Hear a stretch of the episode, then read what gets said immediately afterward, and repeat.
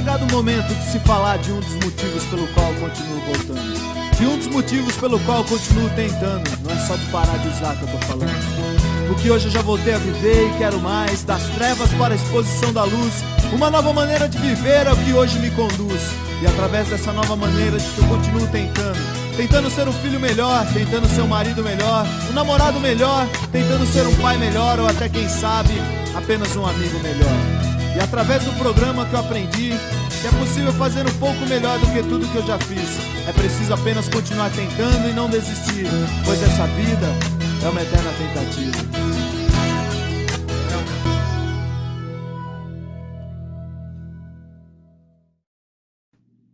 Salve, salve galera, sejam bem-vindos ao podcast hashtag Tamo Junto do grupo Infinity Quality of Life. Sou Eduardo Garcia, conselheiro terapêutico de adicto em busca de recuperação. Passando aí para o nosso meu querido amigo Marvin para fazer sua apresentação e também fazer aí a falar sobre o tema para a gente que vamos estar abordando no dia de hoje. Vai lá, Marvin.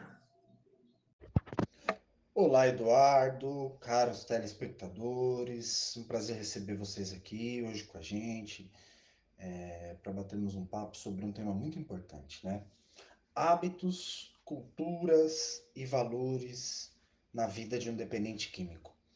É, eu acho que esse é um tema muito crucial e é importante a gente entender tudo isso para a gente principalmente saber, né, de onde que vem, como surgiu né, a história da drogadição. É, para conseguir se tratar, combater, né, fazermos ações aí para que esse mal que assola a humanidade possa ser talvez extinguido aí, a gente precisa conhecer, né, é, e saber que isso vem de gerações, isso não é uma invenção da modernidade, né, é uma realidade que vem aí desde do, do, do, do, do conhecimento da existência humana. Então, obrigado por estarem com a gente, é um grande prazer receber vocês aqui e vamos juntos nessa. Lembrando que na quinta-feira a gente vai estar ao vivo batendo um papo sobre esse mesmo tema. Então, se você quiser tirar alguma dúvida, comentar algum assunto, né? É... Não esquece de acompanhar os nossos programas ao vivo aí na quinta-feira, especificamente, para a gente falar sobre esse tema, tá bom? Legal, Marvin. Obrigado aí, tamo junto. E antes da gente iniciar aí com o tema de hoje, lembrando a todos aí que os temas abordados na, no nosso podcast ele também é abordado aí nas lives de quinta-feira, às 21h30, tá? Então, nosso próximo episódio aí estaremos abordando esse tema que é hábitos, cultura e valores do dependente químico. Além disso, estamos também no YouTube, Facebook e Instagram. Então, se você ainda não se inscreveu, não é um seguidor do Infinity Quality of Life e do hashtag Tamo Junto, por gentileza, vai lá agora e também não se esqueça de estar compartilhando com todos os seus amigos. Não poderia também de dizer aí sobre o nosso agenciamento digital. Né? Então, você que quer mostrar seu trabalho nas redes sociais, eliminar o medo de falar frente às câmeras, ganhar experiência prática, eu tenho um convite a fazer, é, que é o agenciamento digital do Grupo Infinity. O agenciamento é a oportunidade de você expor seu trabalho e, mais que isso, adquirir experiência no mundo digital. O agenciamento digital é um novo modelo de currículo. Então, para maiores informações, entre em contato com o Marvin pelo número 11 950 74 8502. Estamos lá aguardando você. Tamo junto. Então, sem mais delongas, iniciando aí nosso tema, hábitos, cultura e valores na vida de um dependente químico, eu gostaria de convidar aí o Marvin para fazer uma definição, né, falar um pouquinho aí sobre esse tema no dia de hoje. E aí, diante disso, nós vamos discorrendo o assunto. Vai lá, Marvin. Então é interessante a gente começar definindo né, o significado desses três termos, né? Hábito, cultura e valor. Por exemplo, fazendo uma pesquisa breve na internet, né, a gente acha aí as definições de dicionários dizendo assim: o hábito né, é uma ação que se repete com frequência e regularidade. São comportamentos que alguém aprende e repete frequentemente é uma maneira de se comportar. É um modo regular e usual de ser, de sentir ou de realizar algo, um costume. pra, é, é, é uma prática repetida que se torna conhecimento ou experiência. Por exemplo, tinha o hábito de cantar. Isso é uma definição breve, né, que a gente acha aí nas pesquisas dos dicionários é, uhum. referente ao hábito. Então a gente pode resumir como uma, uma sequência de repetições de algum padrão né, que o indivíduo estabelece ao longo da vida. E a cultura? Né? A cultura, a pesquisa disse, é, trouxe o seguinte resultado. Podemos designar com a palavra cultura a ideia do cultivo do conhecimento humano. Por exemplo, quando nos referimos a uma pessoa culta, justificando que ela é letrada, que ela é erudita, é, que ela conhece vários idiomas ou é conhecedora de alguma arte, de algum outro tipo de conhecimento. A cultura de um povo, ela é determinada, por exemplo, por uma região, né? É... que se apresenta em diversas facetas. A gente pode olhar aí pela questão da religião, pela arte, pela culinária, né? É, o conhecimento daquela, da, daquele conjunto de, de pessoas. Né? Então, a gente pode definir a condição de cultura como o modus operandi, né? a maneira como um grupo se desenvolve, a maneira como um grupo é, é, interage entre si. E é muito interessante a gente aprofundar um pouco mais sobre esse tema, né? porque, por exemplo, a filosofia é uma área que estuda né, é, a, a ética e a moral de, de, de civilizações. E aí a gente pode interpretar que a cultura é o grande divisor para os conceitos estabelecidos dentro de cada estudo relacionado à ética e à moral dos povos. Né? Então é um assunto muito extenso, muito grande, muito rico de conhecimento, principalmente para a gente entrar né, na história do uso de substâncias aí e, e poder deschavar é, o, o, o, fundamento, né, de onde surgiu a, a ideia de consumo de substâncias psicoativas. Mas então a definição de cultura é isso aí, né? É, a gente pega pelo, pelo, pelo, dicionário o cultivo do conhecimento humano, né? É, como, por exemplo, é, cultura de povos, designada através de religião, arte, culinária, costumes, né? E assim vai. E para finalizar essa primeira introdução, os valores, né? Com a pesquisa rápida lá de novo, a, a gente pode entender que os valores é uma reunião das normativas, né? É, dos preceitos morais, como a gente falou agora há pouco. É, a cultura dá definição para que se estude é, a, a ética e a moral dos povos. E aí os valores eles já reúnem todas essas normativas morais né, tudo que vem através do estudo definindo como um conceito de, de regulamentação. É, a gente pode entender tudo isso como regras sociais. É... E aí a gente vem, quando a gente fala sobre gerações, né? A gente fala que, que uma pessoa a, carrega consigo os traços do, do, do seu familiar, né? Do seu progenitor.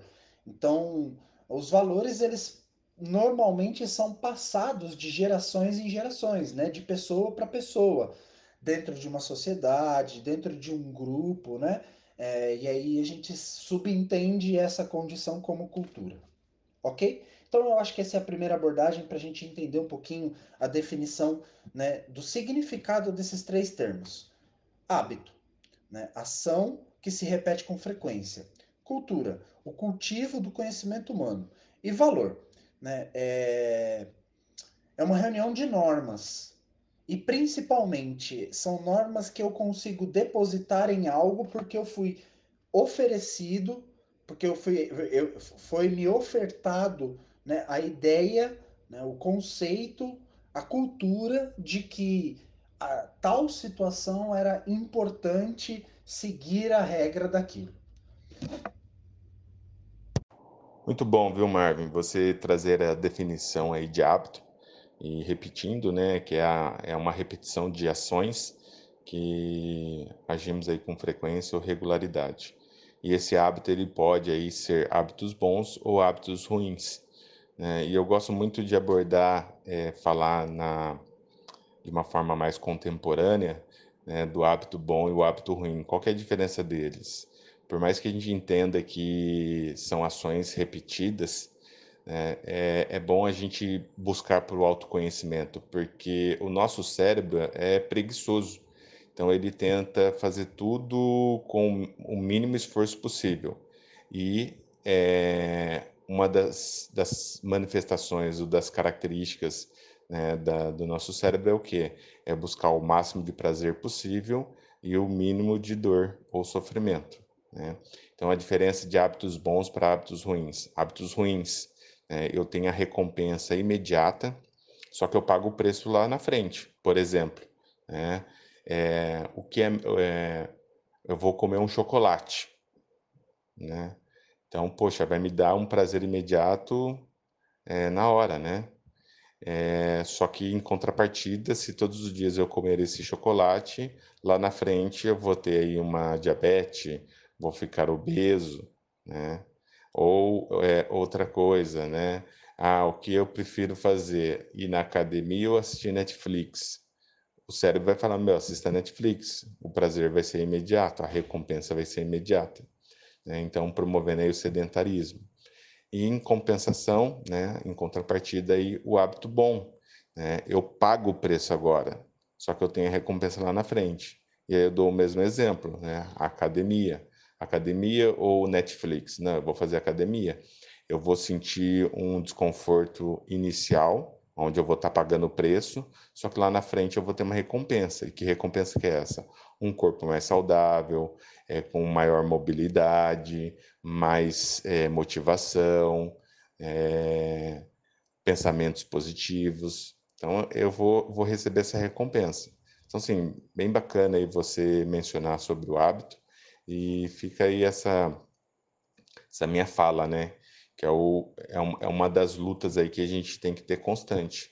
É o que eu prefiro, né? Ah, acordar cedo ou ficar dormindo? Ficar dormindo, só que eu vou ter preços a ser pago. Então, é, hoje, a busca do autoconhecimento e entender um pouco mais sobre esse, essa definição é, vai ajudar a cada um de nós a, a conseguir nos conhecer e permitir aí a sair das nossas zonas de conforto, é, buscar é, mais entendimento e fortalecer aí as, os comportamentos saudáveis e enfraquecer os comportamentos doentios.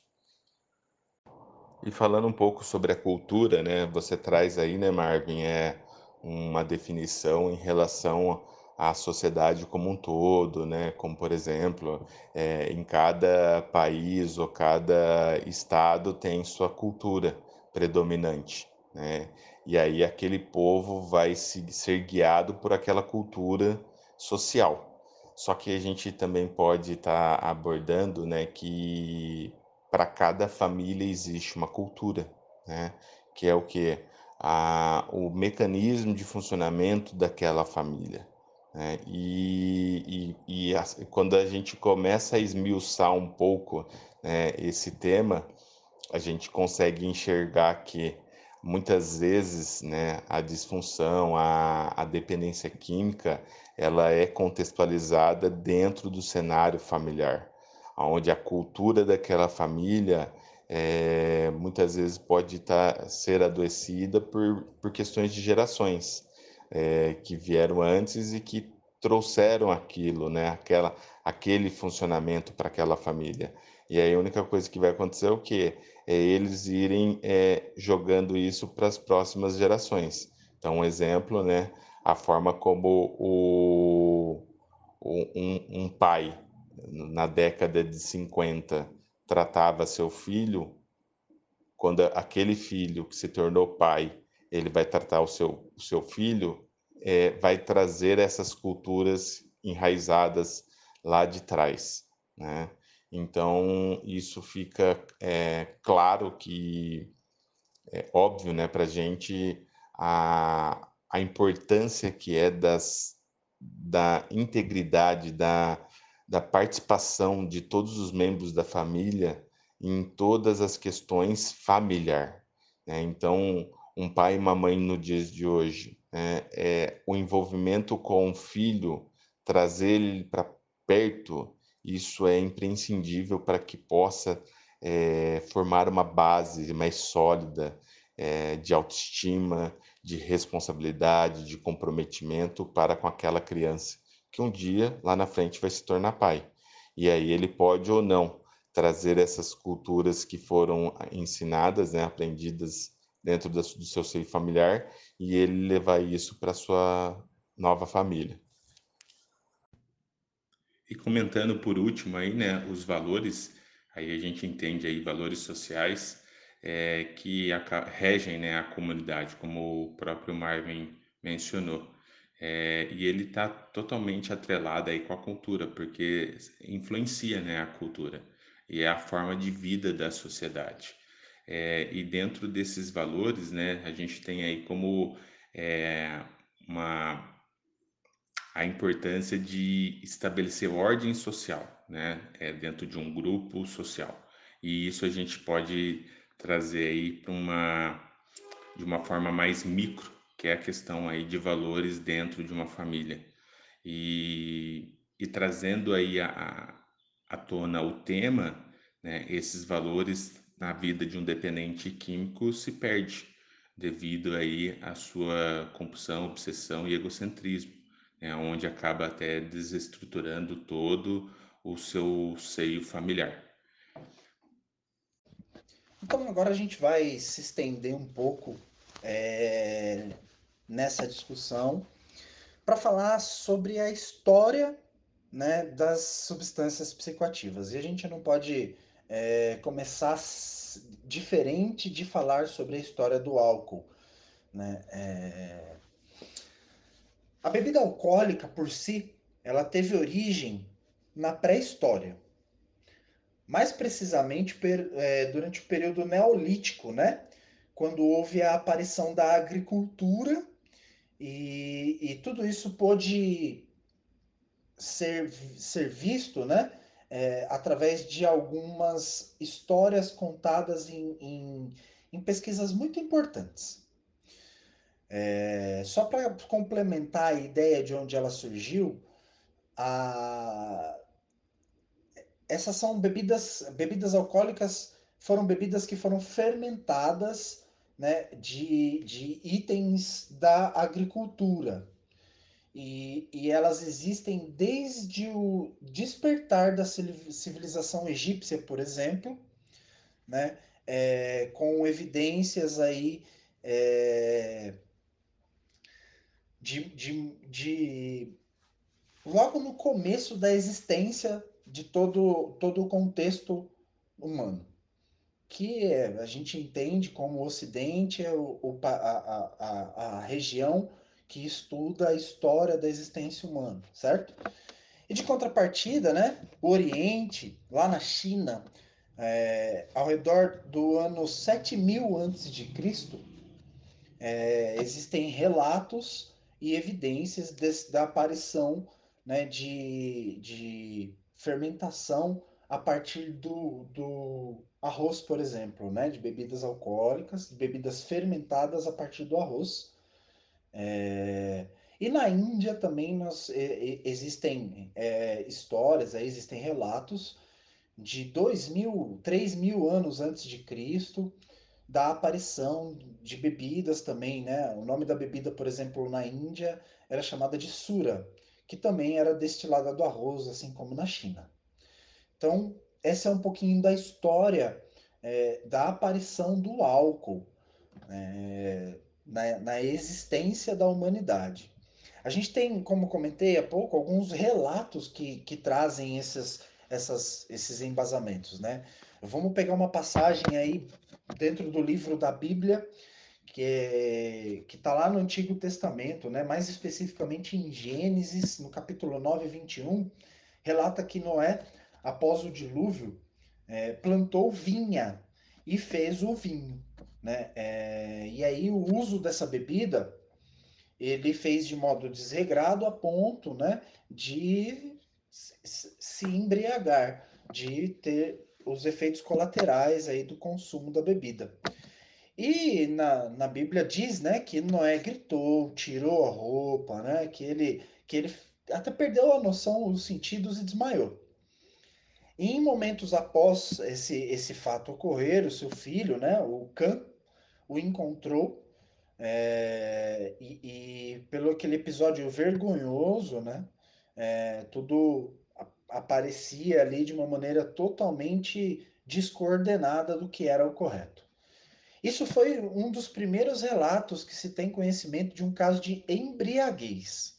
E aí esse relato, né, esse texto bíblico é, deu embasamento para um dos mais famosos pintores, né, que a gente tem aí né, na, na, na, na, condição renascentista, né, o, o, o Michelangelo, ele se inspirou nesse, nesse episódio para pintar um, um, um, uma grande obra de arte, né?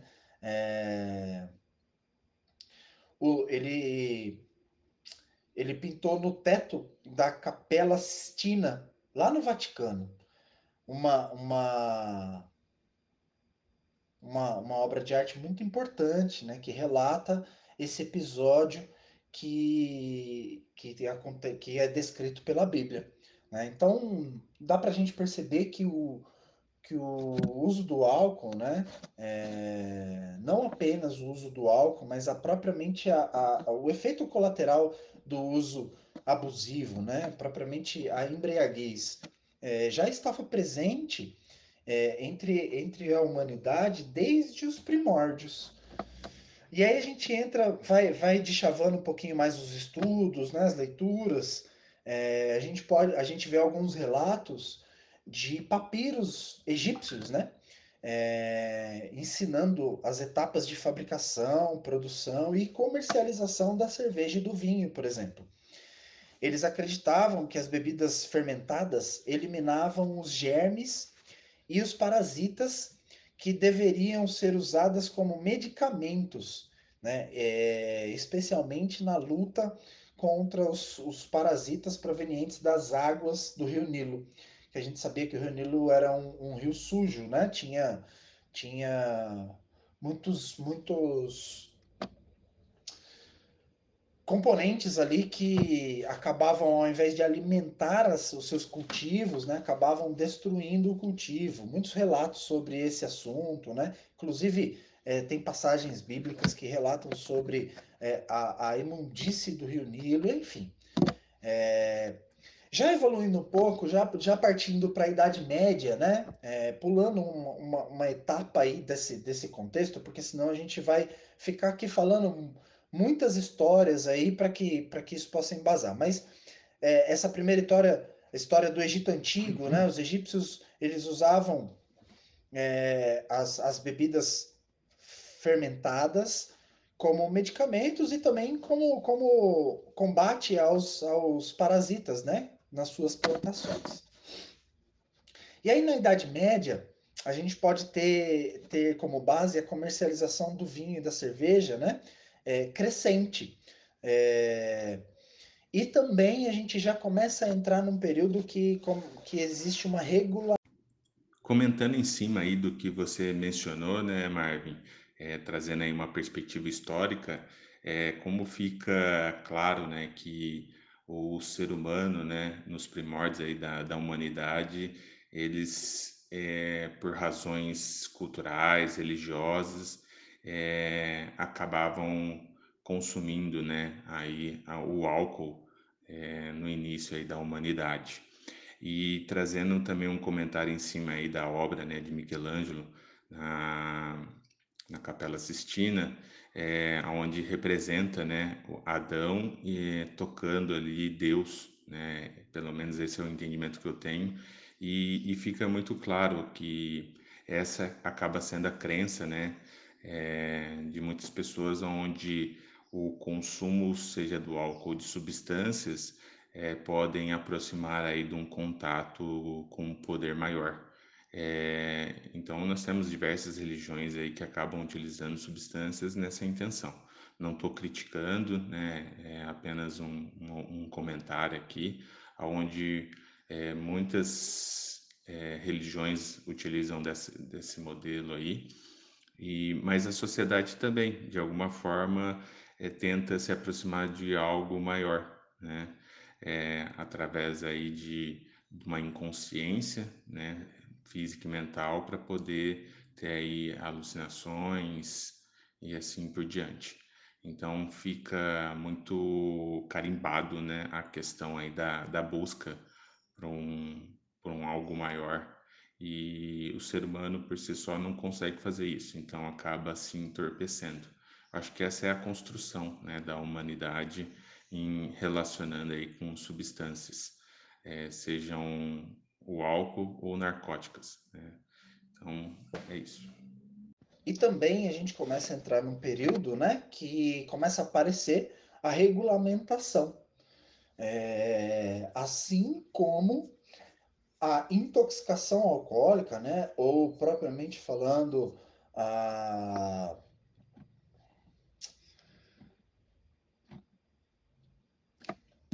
assim, propriamente falando, a embriaguez, né? É...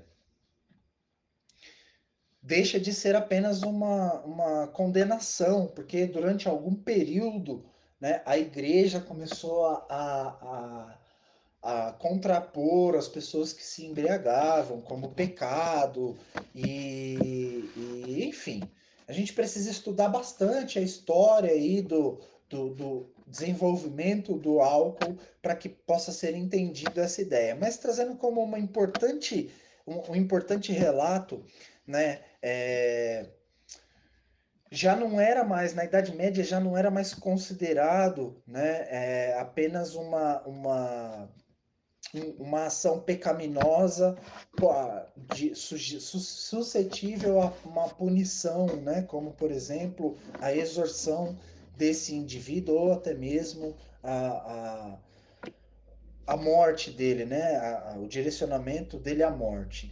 A gente começa a ter então a regulamentação da, da, da do comércio, né? Do, do, do, do vinho e da cerveja, que eram as principais bebidas fermentadas, e também a regulamentação da intoxicação alcoólica.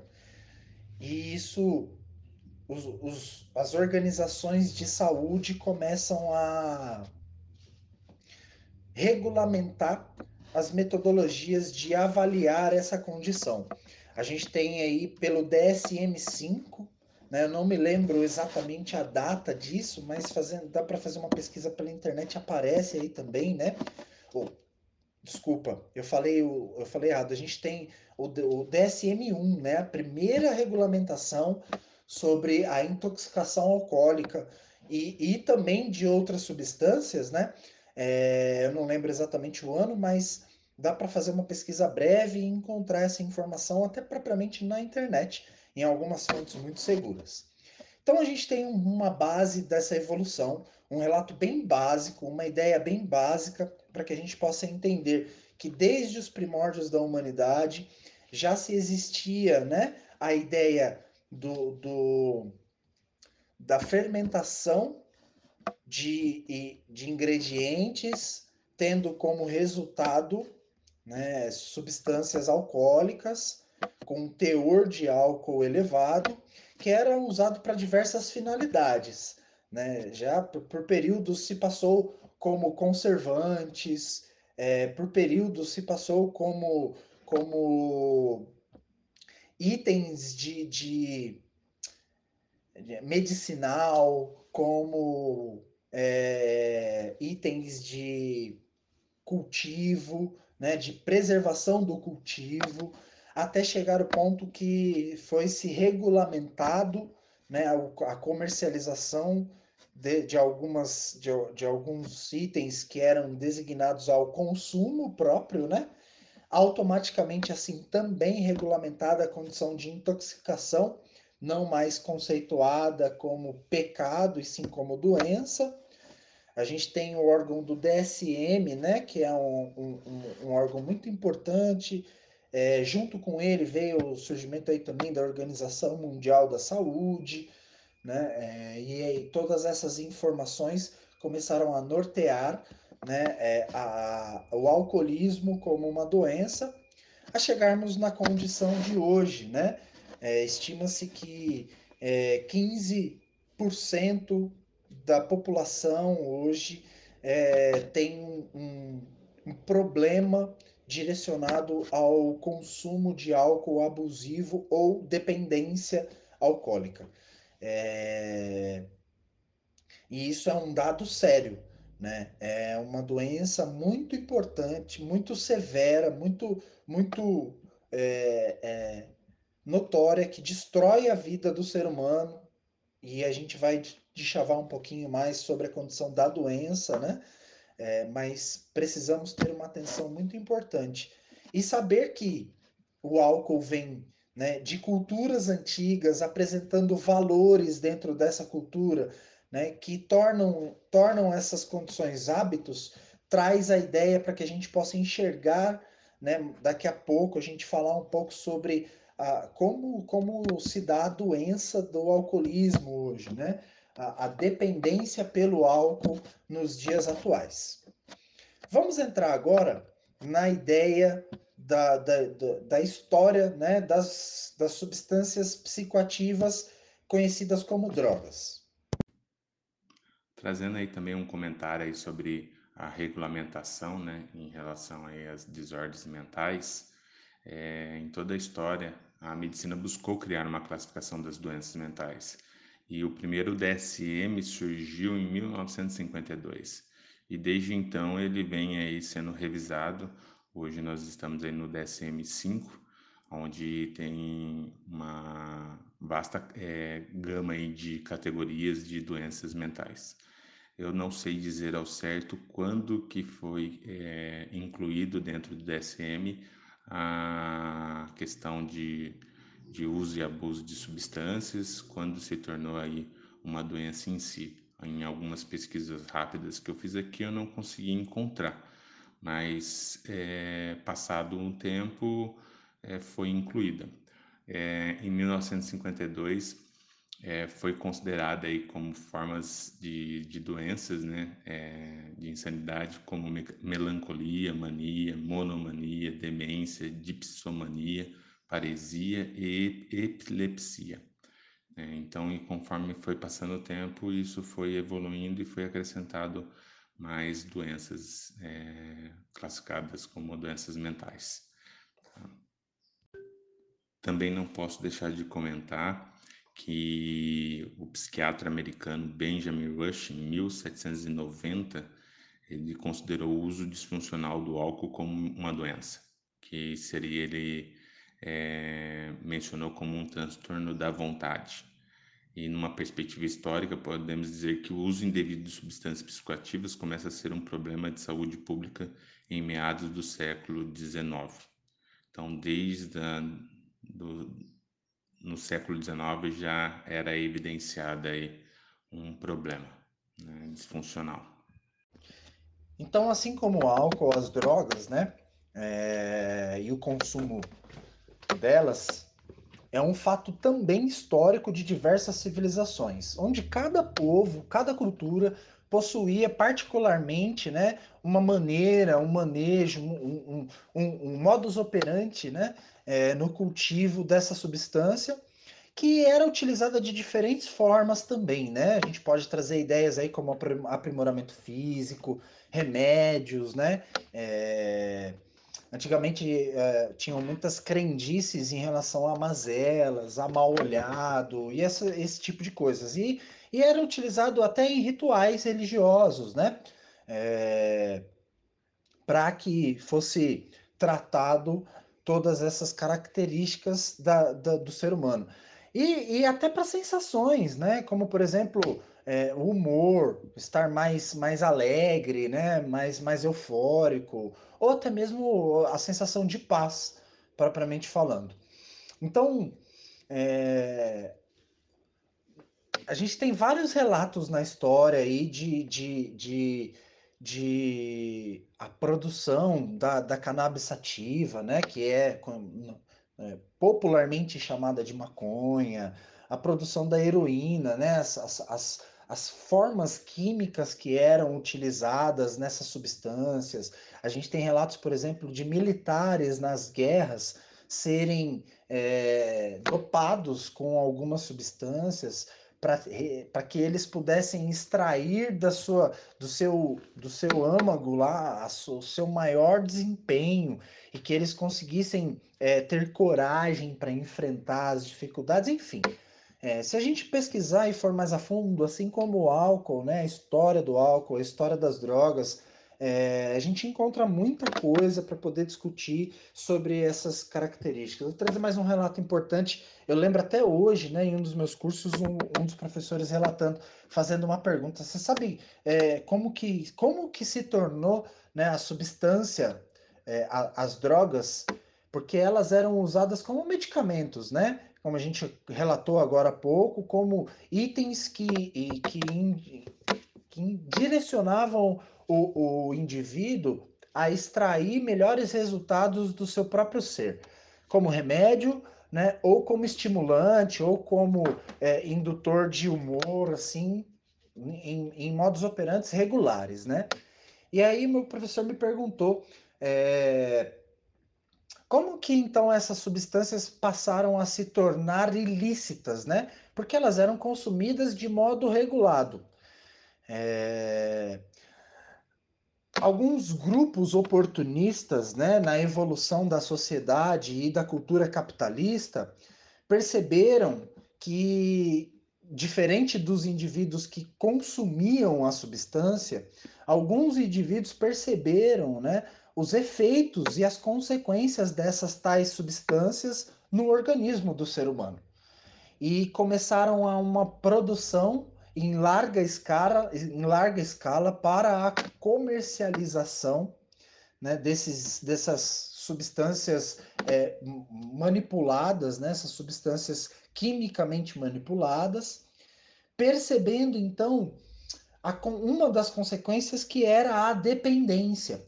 Quanto mais o indivíduo usava, mais ele precisava porque quanto maior era a dose, né, maior era a elevação do seu, do seu, do seu efeito, também maior era a queda daquela sensação que a substância causava.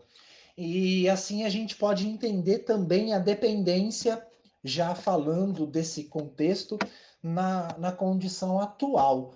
Né? Então, é, como se tornou ilícito? Como, como chegou a, a, a como se tornou é, uma substância que não era proveniente de um consumo regular e saudável? É...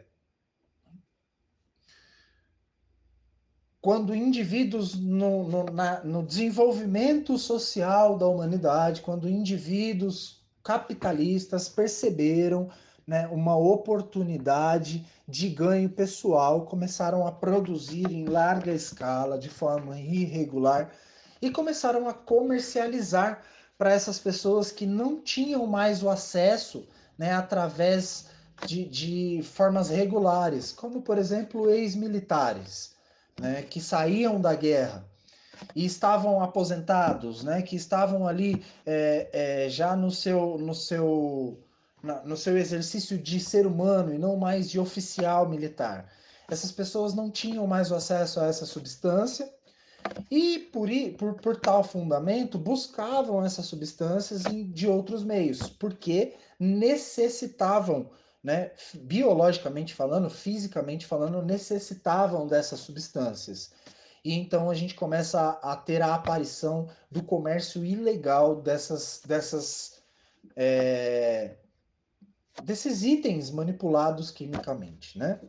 A gente pode continuar um pouquinho da história, já já a gente volta para falar sobre a ideia da, da, da característica da, das drogas ilícitas, né, e até mesmo da dependência química, mas a gente pode contar um pouquinho da história das drogas no Brasil, né, que tem uma primeira aparição associada aos índios, é, que conforme alguns estudos históricos, né, eles descobriram plantas com substâncias tóxicas e as utilizavam em suas manifestações religiosas, né? rituais de diversas características e até mesmo em confraternizações. Quem não conhece né, a música aí do, do famoso Gabriel Pensador, é, o cachimbo da paz, né?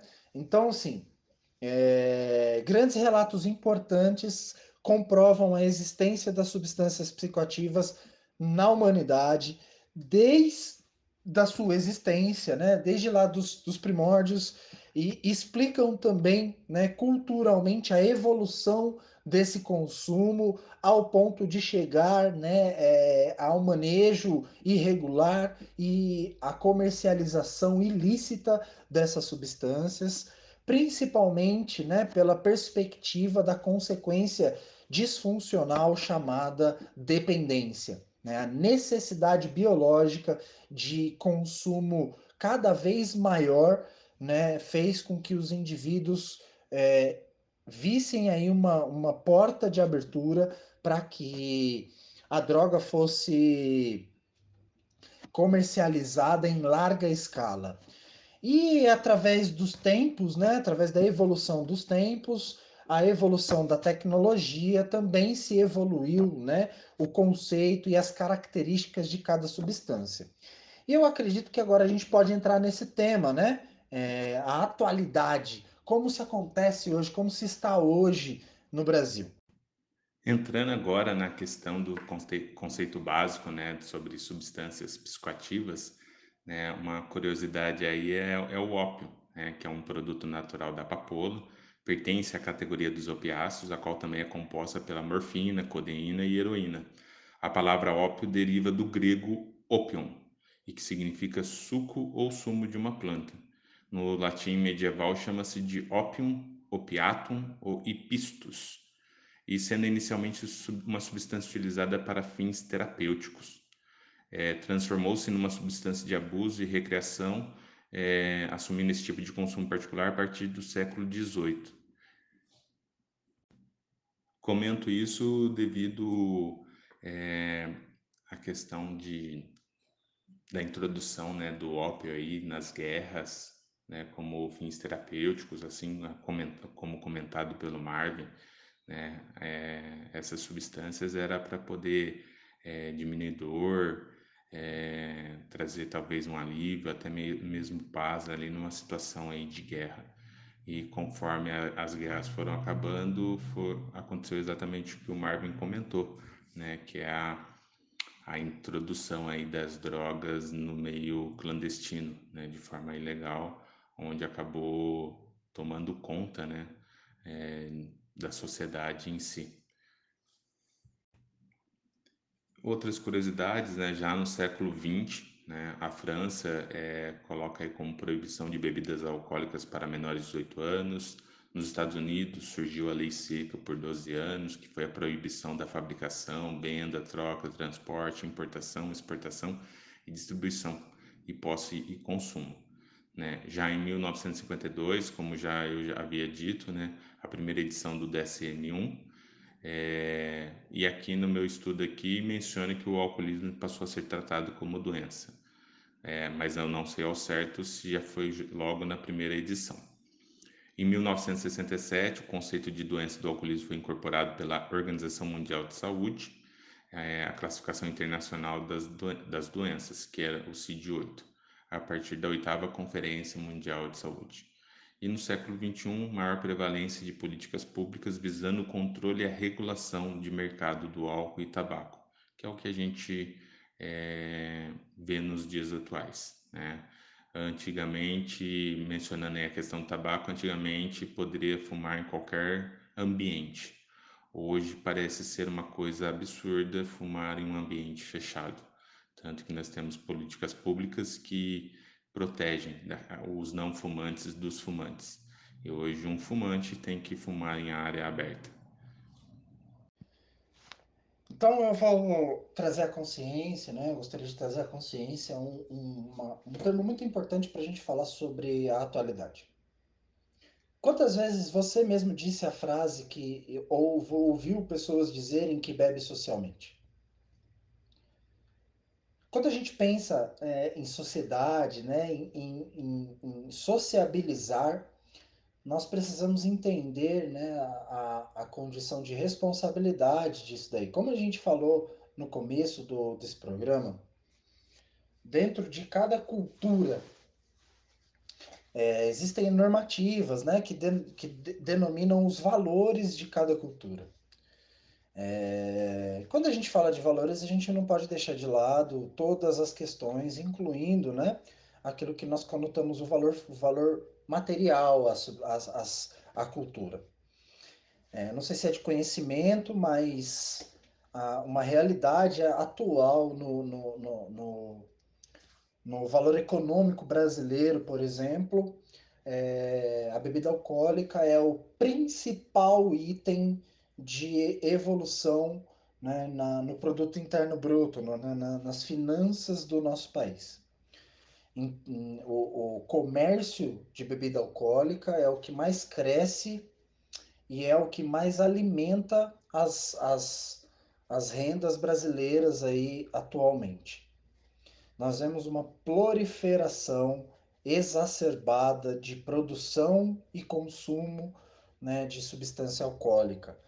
É... E aí, uh, e quando, quando a gente fala sobre isso, a gente deve pensar, né? Então, como que a gente vai conseguir desmistificar a ideia né, de, uma, de uma cultura que deposita um valor imenso, né? Não só pela questão financeira do, do país em si, mas também né, é, de toda uma questão é, de, de valores socioeconômicos, de valores é, é, de valores também assim humanos. Quantas vezes você não viu dentro de uma quantas vezes você não viu dentro de uma empresa é, aos finais de semana, né, quando conclui o, o, o período da semana, as pessoas dizendo que precisam tomar uma, né, que elas merecem tomar uma. É, infelizmente, a cultura que nós temos hoje relacionada ao álcool determina uma valorização é, extremamente fora do comum à substância alcoólica. E a gente pode até interpretar isso em outras substâncias também, mas trazendo o foco para a substância, né, para o álcool, para a bebida alcoólica, quando a gente escuta a frase que o indivíduo fala que bebe socialmente, mas ao mesmo tempo a gente vê né, é, mortes por acidente de trânsito relacionados ao, ao álcool é, em números extravagantes. Né? É, quando a gente pensa sobre os efeitos colaterais que o, a valorização da bebida alcoólica traz, a gente consegue enxergar né, muitas condições desfavoráveis para que se use esse, esse item como um item de valor dentro da cultura. Claro, isso é uma coisa que vai mexer com muitas, com muitas, com muitas dogmáticas aí, com muitos credos, com muitas, intel, com, com, com muita coisa, né? E é, é uma conversa muito extensa para que a gente possa abrir diálogos e debates. Eu acredito que essa é uma primeira intenção. Conseguir causar em você um efeito reflexivo, que você consiga pensar sobre as causas negativas né, do convívio com a bebida alcoólica na atualidade. Mais um dado, mais uma estimativa importante em relação à atualidade. Atualmente, o maior número crescente, né, ou seja, o maior grupo de pessoas crescentes de consumo de álcool são meninas, né, mulheres menores de idade. É, isso é uma estatística do LENAD, né, é o órgão que faz o levantamento nacional de álcool e outras drogas, que estuda toda essa, toda essa, essa característica é, problemática no, no, no, nosso, na nossa sociedade. É, então, é muito importante que a gente consiga enxergar é, a, a, a o, o hábito que é oferecido pela cultura que deposita um valor específico em tal condição. Essa tal condição que nós estamos discutindo é a bebida alcoólica, né? E, e essa cultura que deposita o valor e traz o hábito irregular vem despertando uma, uma calamidade na sociedade atualmente, que é a dependência alcoólica. Na questão atual dos dias de hoje, né, eu também é um comentário meu aqui, uma opinião pessoal. Eu acho que o Marvin foi muito explícito e muito objetivo aí na, na sua fala. É, atualmente, né, é, como está atrelado até inclusive aí a questão do tema que nós colocamos no dia de hoje aí, é, hábitos, cultura e valores. E como é predominante né, o hábito, cultura e valor em relação aí a, ao consumo do álcool de uma forma exagerada e a, a evolução né, no consumo de adolescentes, é, o sexo feminino, e tudo isso está relacionado como é, a sociedade hoje caminha, né? É, onde a mulher hoje ela tem é, mais autonomia, é, a, a, as mulheres hoje estão é, dominando o mercado, ainda com muita dificuldade, mas já estão já se destacando, é, onde elas não dependem mais de, do sexo masculino. Eu acho que isso são fatores que estimulam né, é, esse aumento do consumo aí das mulheres e também não só mulheres, mas também adolescentes, seja do sexo masculino ou feminino. Né? E, e fica, fica muito óbvio né? a, a necessidade de uma política pública é, trazendo um, um entendimento sobre prevenção. Né? É, e isso nós devemos, é, deve ser iniciado desde a da adolescência, né? nas escolas, é, trazendo aí um entendimento maior é, dos riscos e possibilidades aí de desenvolver uma dependência é, para esses adolescentes. Vamos então falar sobre a dependência alcoólica ou as demais dependências antes de falar da, das drogas ilícitas na atualidade. É... E aí eu queria fazer uma pergunta para você, ouvinte, né? É, eu queria saber se você consegue explicar o porquê que mesmo se tendo consciência né, de toda essa, essa destruição, de toda essa, essa calamidade que é ocasionado pela dependência né, ou pelo consumo exacerbado e nocivo de álcool é, ou até mesmo de outras drogas, porque sabendo de tudo isso, o ser humano ainda assim procura rigorosamente ser inserido nos ambientes que oferecem é, esse tipo de substância. Eu espero que o meu amigo Eduardo, editor, não tenha cortado essa pausa que eu fiz, que foi exatamente para deixar você refletir. O ser humano, ele subexiste em função de relacionamento. Entende-se hoje, né, nos estudos e nas, nas condições de, de humanidade, que o ser humano ele necessita de interação. Ele, ele busca estar ligado a algo, a alguém, a alguma condição, né? E, e não à toa que a nossa evolução vem trazendo cada vez mais a tecnologia como resposta a essa demanda e necessidade do ser humano. Vamos trazer um exemplo. Antigamente, para que você pudesse se comunicar com outras pessoas, era um processo trabalhoso, né? E uma das maiores evoluções na tecnologia não foram nem as indústrias e os, os mecanismos maquinários, foi propriamente a cultura da civilização e os, a sua maneira de interagir, né? as interações entre pessoas. Hoje nós temos as redes sociais e os canais de telecomunicação né? como meios de, de interação das pessoas é, de modo espontâneo e imediato. Né? Então a gente pode entender a necessidade do ser humano em estar ligado a outros a outras condições externas a ele.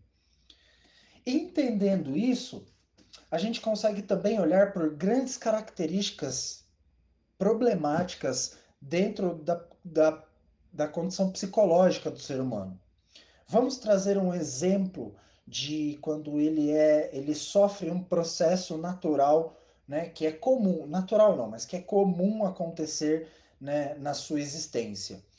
Processos de rejeição ou de perdas corriqueiras, como por exemplo, uma mãe, né, que, que faz todo o seu processo de gestação é, e no momento que, que acontece ali né, o parto, né, o nascimento da criança, tem aquele primeiro processo de rejeição e, e de depressão pós-parto.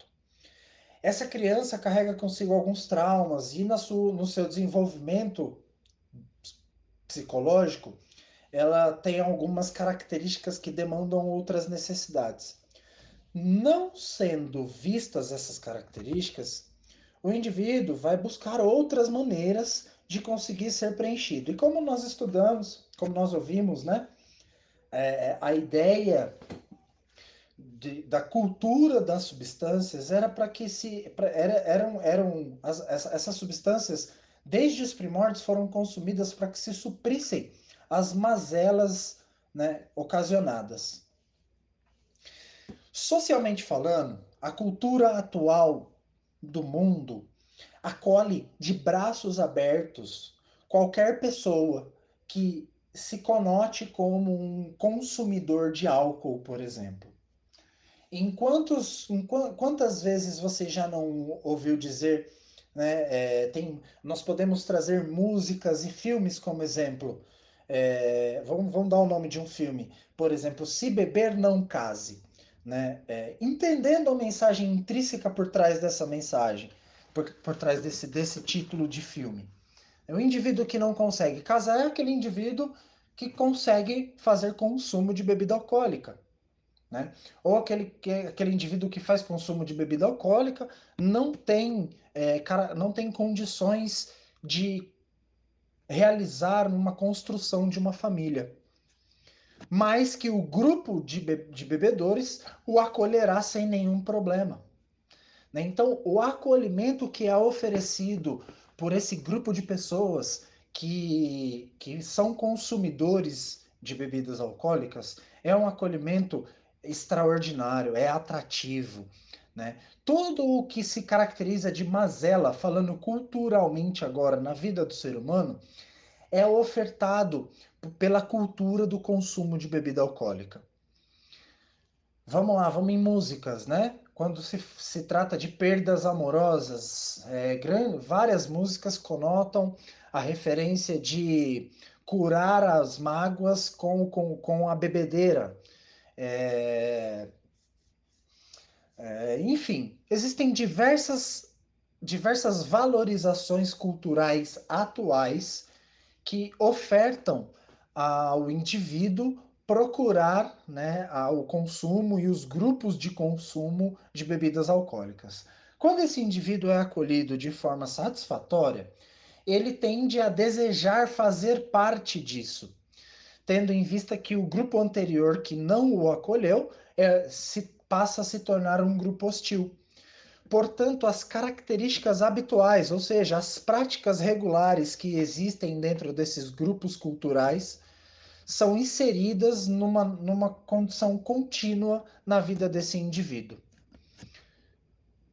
Isso tudo seria muito bonito, isso tudo seria muito, muito funcional se essa tal substância não fosse geradora de tantos problemas, como, por exemplo, degradação biológica, né, física, propriamente falando, é, social, como, por exemplo, a gente comentou em acidentes de trânsito ou até mesmo é, brigas matrimoniais. Quantos casos e episódios né, que a gente conhece de homens alcoolizados agredirem e até matarem as suas companheiras e esposas.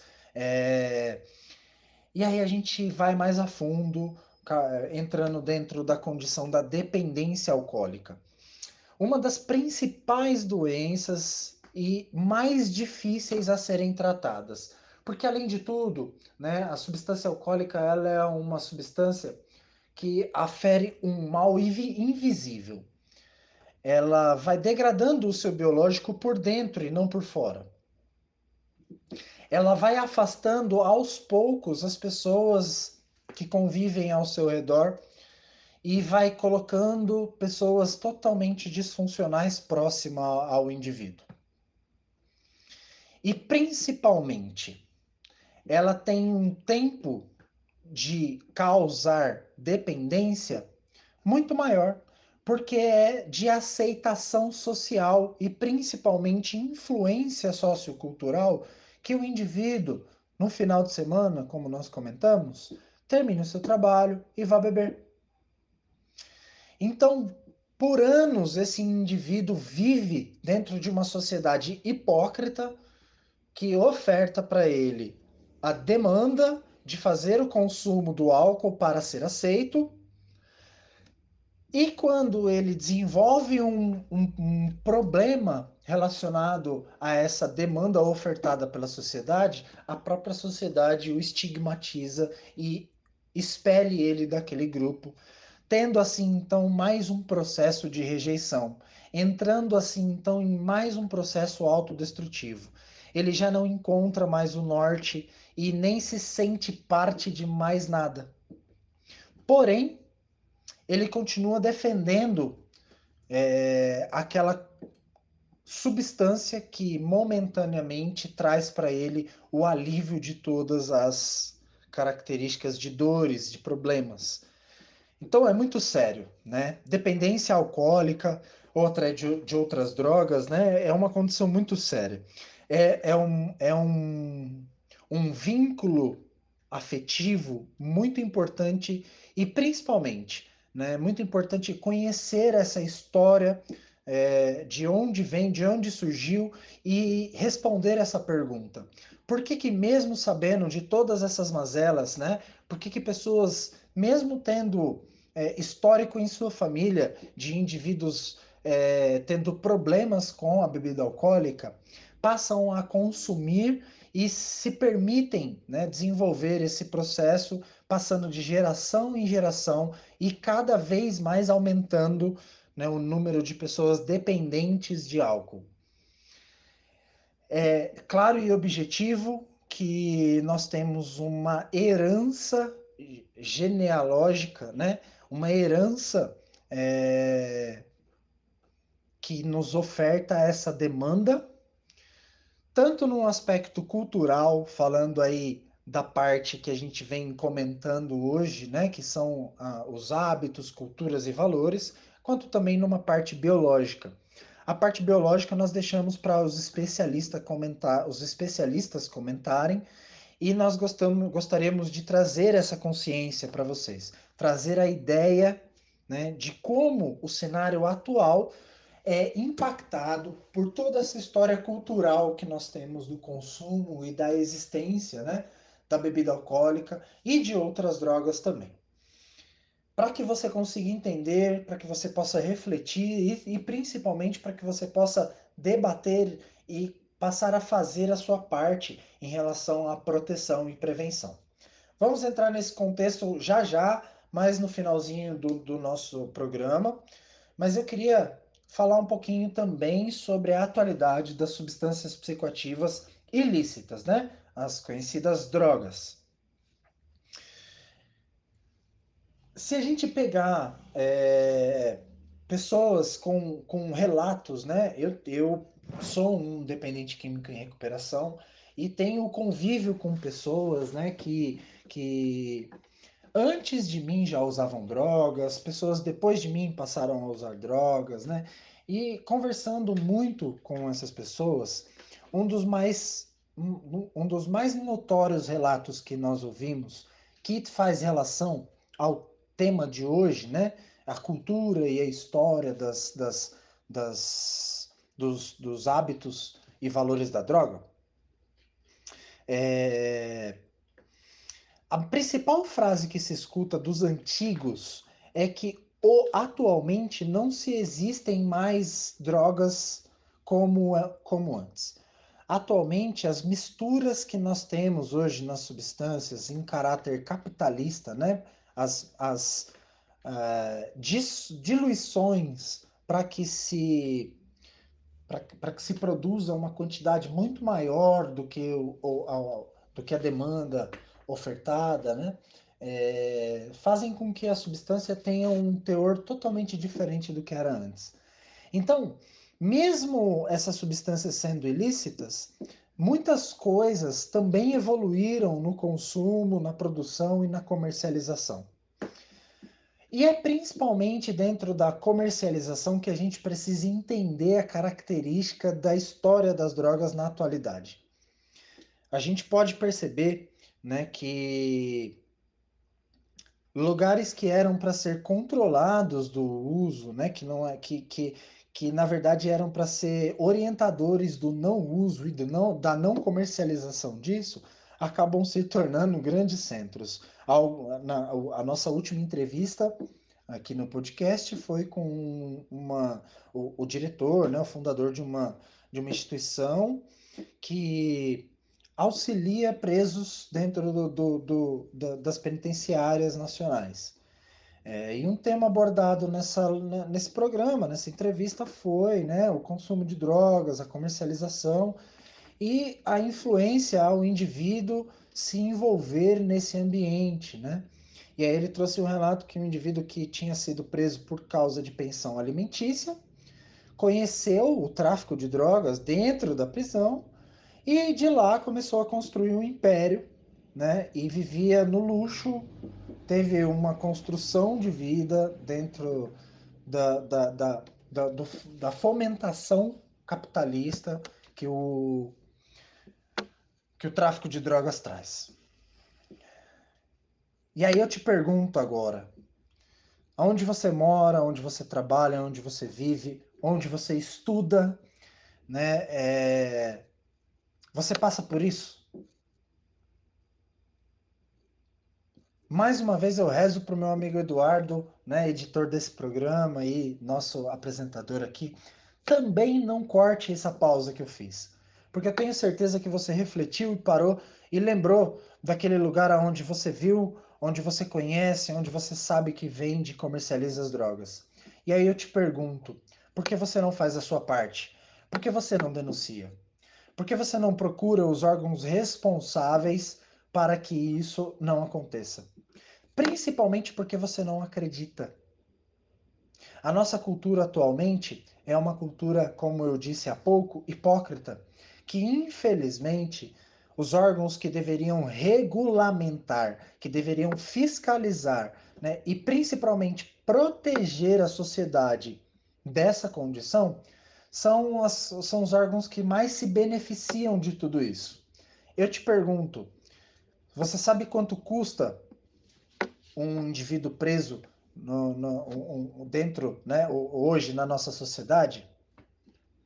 E sobre os históricos de corrupção que nós temos que afligem a nossa humanidade?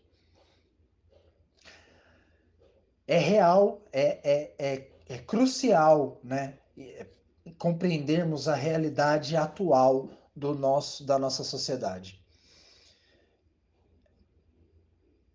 Corrupção está presente dentro e fora das nossas casas. A corrupção está presente na história de vida do ser humano.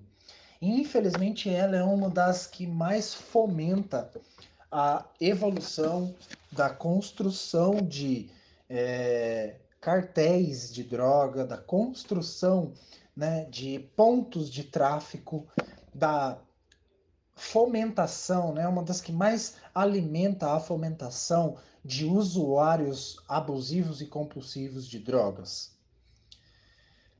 É claro, né, é, isso é uma das partes da história da evolução das drogas, né, nós enxergarmos pelo lado das pessoas que tiram proveito né, dessa característica e que também não olham para os maus que, ela, que, que o uso das substâncias psicoativas causam.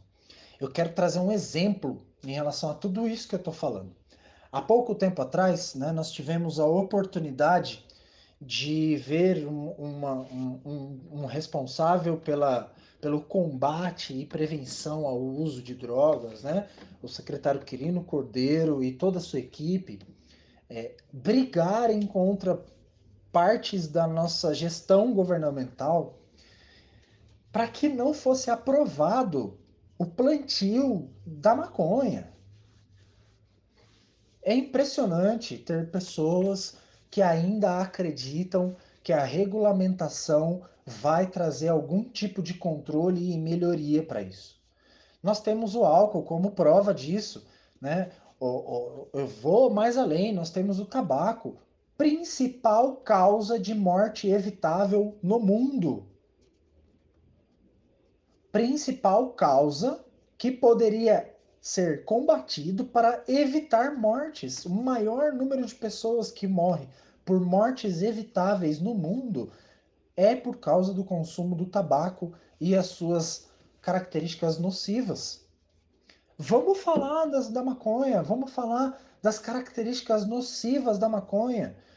Porque tudo bem, nós podemos enxergar no tabaco condições muito importantes para a saúde humana como por exemplo é, é, é, o, o, o, combate ao nervosismo.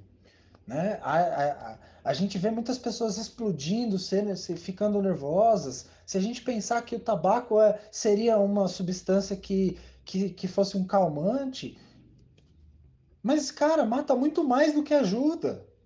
E aí a gente entra né, nas condições da maconha, por exemplo que a produção do óleo da maconha ajuda indivíduos que estão em fase de, de tratamento para algumas características, como por exemplo convulsões. Realmente ajuda, mas mata muito mais. Vale a pena matar muito mais gente para salvar algumas pessoas?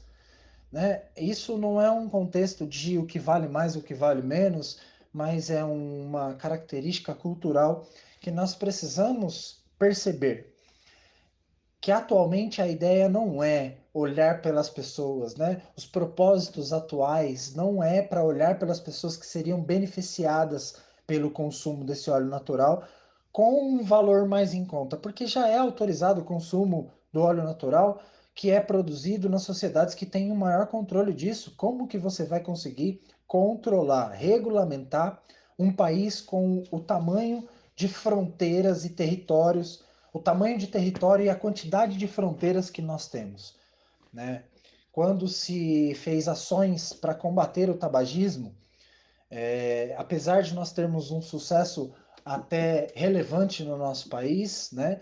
E eu gostaria de fazer referência aí aos órgãos responsáveis, por exemplo, a doutora Sandra Marques lá no no Cratode, né, no município, no estado de São Paulo, que atua diretamente e vem fazendo ações muito importantes aí para o combate e para a prevenção do tabagismo.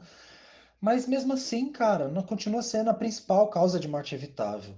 Tentando se controlar algo que saiu do controle. Porque lá atrás foi legalizado e foi feita uma apologia de que era bom fazer o uso disso. Então, as substâncias psicoativas, né, é, elas são ilegais, né? Elas têm uma característica de ilegalidade exatamente por causa do efeito colateral, é, exatamente por causa das mazelas que elas causam. E a gente precisa refletir sobre isso e buscar informação sobre isso, conhecer sobre essa característica, porque se nós não começarmos a falar desse assunto, nós vamos com certeza enfrentar uma nova pandemia em breve.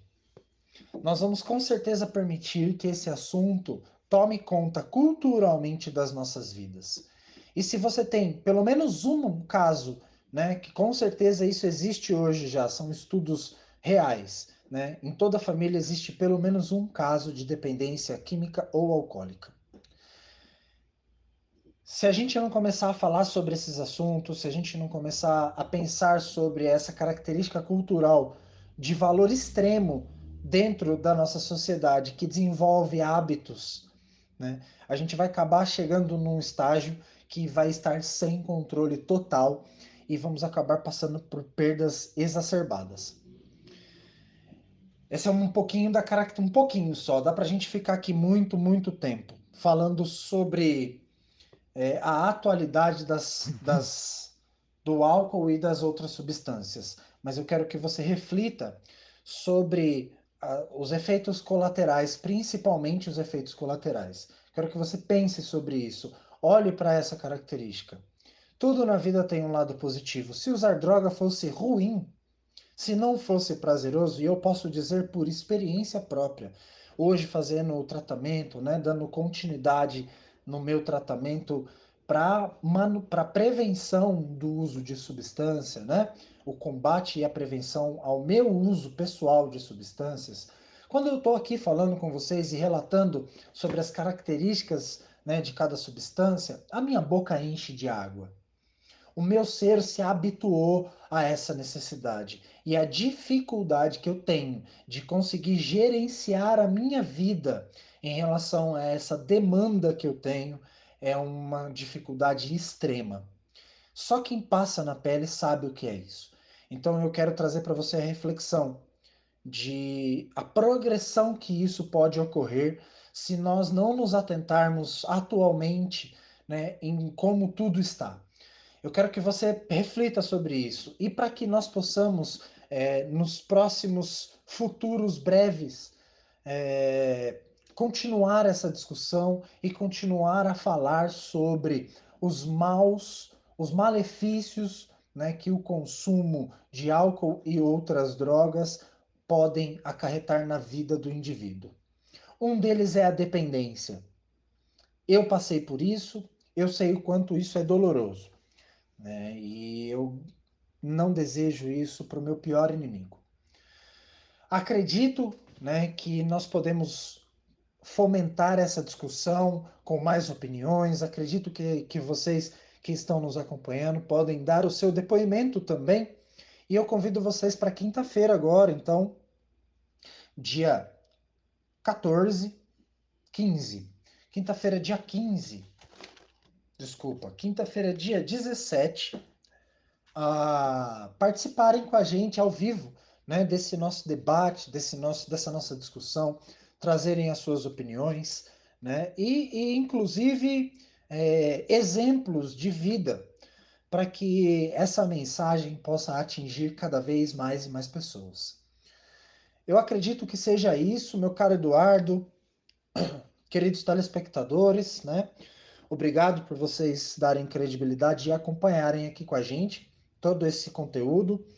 Espero que vocês possam desfrutar aí de algumas características e informações que estão aí é, sendo é, apresentadas e que vocês se aprofundem mais né, e busquem cada vez mais o conhecimento de tudo isso que vem assolando a humanidade, de todo esse mal que vem assolando a humanidade. Eu acredito numa outra maneira de viver, acredito em oportunidades melhores, acredito em seres humanos e tenho certeza que a nossa sociedade pode, não só pode, mas eu tenho certeza que deve né, combater isso de uma maneira muito mais assertiva e rigorosa para que a gente consiga um desenvolvimento muito mais sustentável da vida humana. Eu acredito fielmente que isso é um dos, uma das grandes calamidades públicas que precisa ser visto como uma condição de saúde humana. E a gente tem por lei que a saúde humana deve ser preservada e oferecida, que o indivíduo tem direito a isso. Só que isso não está sendo ofertado. Eu gostaria muito de contar com a colaboração de vocês em relação a esse conteúdo. Aguardo vocês quinta-feira. E até lá. Obrigado, obrigado, meu amigo Eduardo. Tamo junto. Hashtag tamo junto. Podemos até dizer que o álcool é o maior causador de destruição social. Só que o, o álcool em si né, é, é paciente. É uma pessoa que começa a fazer ali o seu uso recreativo, social e traz aí é, é, a questão de valores, culturas e hábitos que está inserido dentro dessa sociedade, no qual a pessoa é trabalhadora e aí quando chega sexta-feira ela merece ir num happy hour junto com seus colegas de trabalho, pra, é como se fosse ali a, o brinde de uma semana bem sucedida, ou o oposto, né? Às vezes vem um, uma bebedeira ou a recreação por conta de alguma dor, alguma mágoa. É, então o álcool ele está inserido de uma forma é, que eu poderia dizer que é o, o, o lobo em pele de, de, de ovelha, né? É, nós não vemos o perigo é, que está morando ali, né? E aí a gente vai esticando esse, esse tempo, né? Um perfil aí de uma pessoa ao longo de um, de um período, é, percebe-se que tem ali disfunções devido aí ao uso, abuso é, da substância do álcool. Então, é, hoje nós precisamos, de forma enfática, é, mostrar os prejuízos que o álcool proporciona. Eu conheço pessoas renomadas, pessoas inteligentes, de boa índole, que se tornaram dependentes de álcool. Né? Trabalho aí dentro de uma instituição e, e aparecem muitas pessoas nesse perfil. Então, o alcoolismo não é mais aquele cara que está jogado na sarjeta, né, que foi abandonado pela família ou que abandonou a família, mas é aquele senhor, aquele rapaz de terno e gravata que trabalha todos os dias, mas que tem a sua disfunção aí em, em, na relação com o álcool. Né? E isso mostra claramente aí é, uma, uma preocupação com, com a questão do álcool né? no meio da nossa sociedade. É, então é importante enfatizarmos isso de forma séria, porque os riscos estão aí, né, evidenciados, como o próprio, o próprio Marvin mencionou, mesmo com todo esse entendimento, com todas essas informações, as pessoas ainda bebem.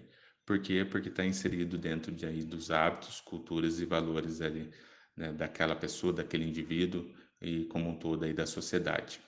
Eu posso dizer que, por experiência própria, é, eu não sou alcoolista, mas quando eu parei de fazer o, o consumo né, de substâncias, inclusive o álcool, é, como foi difícil me inserir novamente na sociedade, porque eu sou uma pessoa inibida, é, tenho, sou tímido e se eu for para um barzinho, se eu for para uma festa, eu vou ficar me sentindo peixinho fora d'água. Então, essa transição, ela é muito impactante. Né? Então, assim, é, como está inserido, como está arraigado né, dentro da, da sociedade a questão, se eu bebo, eu, eu perco a inibição, eu fico alegre, eu fico extrovertido, eu converso, eu dou risada. E, e isso é uma crença falsa, né? porque é possível ter uma vida bacana, se divertir sem o uso de substâncias. Então fica aí essa observação. É, eu apenas estou fazendo comentário, o Marvin tem propriedade para poder estar tá falando sobre esse tema e, e que está sendo muito bem objetivo e, e de crescimento. Né? Acredito eu que quem, nossos ouvintes aí, é, prestarem atenção aí na, nesse podcast no dia de hoje, vai estar tá desenvolvendo aí, ou poderá desenvolver aí é, habilidade para poder enfrentar a questão aí do consumo do álcool, é, seja individual, seja aí no âmbito familiar, de pessoas, amigos e assim por diante. O ser humano tem como característica de fechar os olhos é, para problemas sociais quando o mesmo não tem esse problema, seja individual ou dentro da família. Então é como se aquele, aquela problemática não atingisse. Mas isso é um erro muito grotesco, porque todos nós, de alguma forma, é, somos prejudicados indiretamente pelo consumo de álcool de uma outra pessoa da qual eu nem faço ideia que exista. E como assim? né? Assim como o Marvin mencionou, falou aí da nossa entrevista anterior, né, com um diretor aí de, um, de uma de um projeto social onde é, ajuda aí na reabilitação de um, de um indivíduo que estava preso, é, esse indivíduo, quando comete algum delito, alguma coisa, entra dentro de uma instituição carcerária e ele e a grande possibilidade dele sair mais agressivo, mais violento e de entrar no mundo do crime é muito maior do que o contrário. E esse mesmo indivíduo que eu não conheço, que você não conhece, que não tem nada a ver com a, a, nossa vida, é, poderá um dia é, nos encontrar e, e, acabar cometendo algum crime. Então, é, indiretamente, toda a sociedade ela pode ser prejudicada por um indivíduo que está aí no consumo de álcool, drogas e envolvido no crime, no tráfico. Então, é responsabilidade né, da nossa sociedade como um todo, não só do, dos nossos governantes, é, de buscar por é, melhorias nessa questão, de ajudar, contribuir com a sociedade, é, buscando aí um, um bem maior. Então, é, precisamos quebrar esses, essas barreiras né, de preconceitos, porque um dia pode ser qualquer um de nós aí sendo acometidos por um crime, né? Ou menos ainda, vai, vamos pensar, é, os seus filhos não fazem consumos de álcool e droga, mas poderá um dia conhecer alguém e esse, alguém persuadi-lo para poder fazer o uso e aí essa pessoa que nunca usou acaba aí se tornando aí lá na frente um dependente, seja de álcool ou drogas.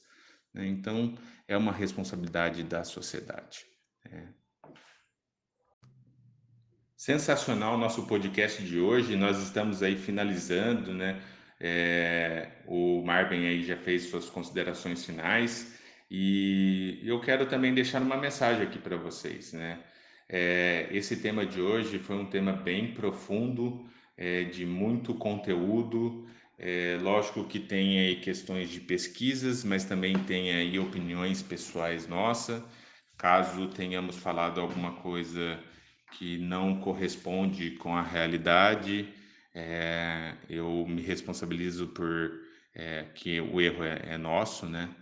Mas é, é um pouco da nossa perspectiva frente aí a, a drogadição, ao uso e abuso aí de substâncias.